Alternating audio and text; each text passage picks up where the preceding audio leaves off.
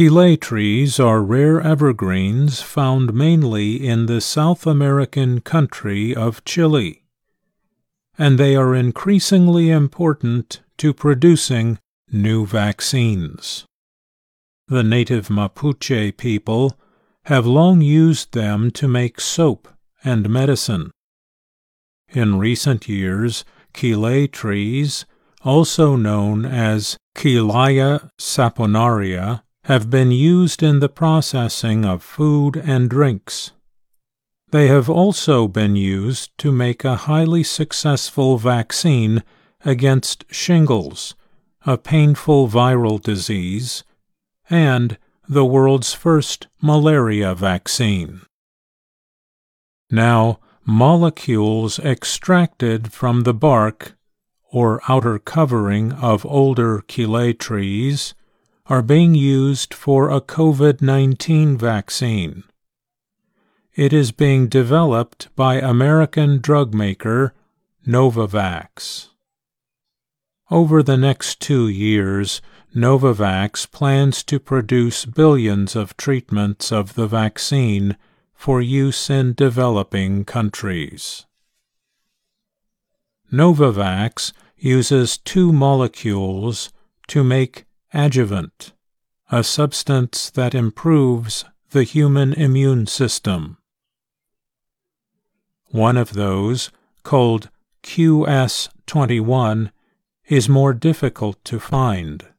The substance is found mainly in quillay trees that are at least 10 years old. British drug maker GlaxoSmithKline uses QS21 in its highly successful vaccine against shingles called Shingrix. It is also used in several other promising experimental vaccines. The quillay based adjuvant used in Shingrix is also part of the world's first malaria vaccine, Mosquirix. Less than one milligram of quillay extract is required to make a vaccine treatment. But the supply of quillay is stretched by the demand from other industries. Quillay products are used as a natural additive in animal feed. They also are used to kill harmful insects and as an agent to reduce pollution in mining. Some drug makers are developing a manufactured version of QS21, but it could take years to get approval. Exchanging this substance for another in any existing vaccine would require new drug tests to prove the product is safe and effective.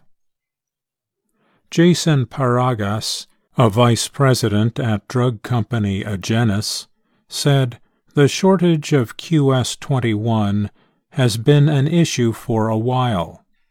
He added, We saw it before COVID, and we made the hard decision that we had to change.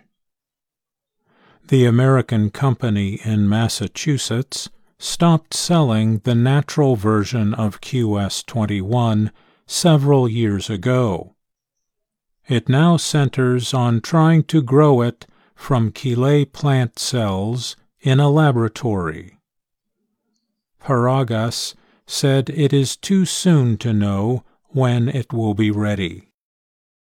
Botanical Solution, a California based company, says it can already produce QS21 from quillay seeds in the laboratory.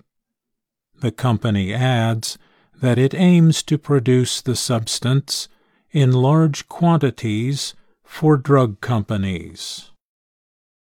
No one knows how many healthy quillay trees are left in Chile to meet the demand. Experts and industry officials believe that they will at some point need to switch to grow the evergreens on farms or in laboratories. Ricardo San Martin developed the pruning and extraction process that created the modern Quillay industry. He said producers must immediately work toward making Quillay products from younger farm grown trees.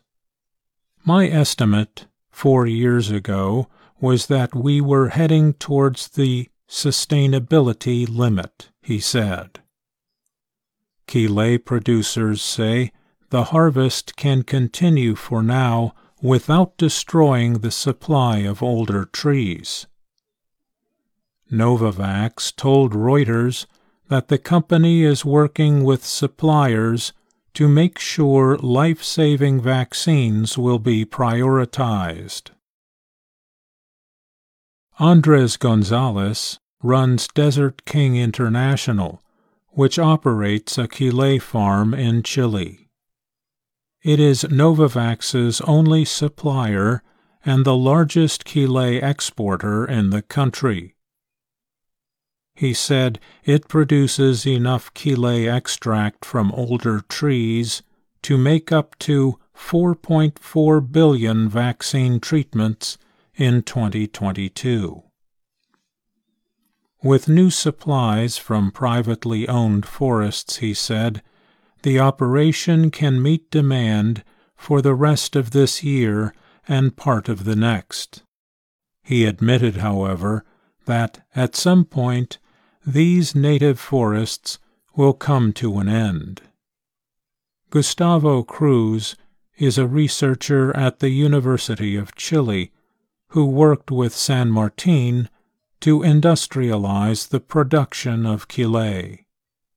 He said he generally trusts Quillay producers to deal with supply and demand.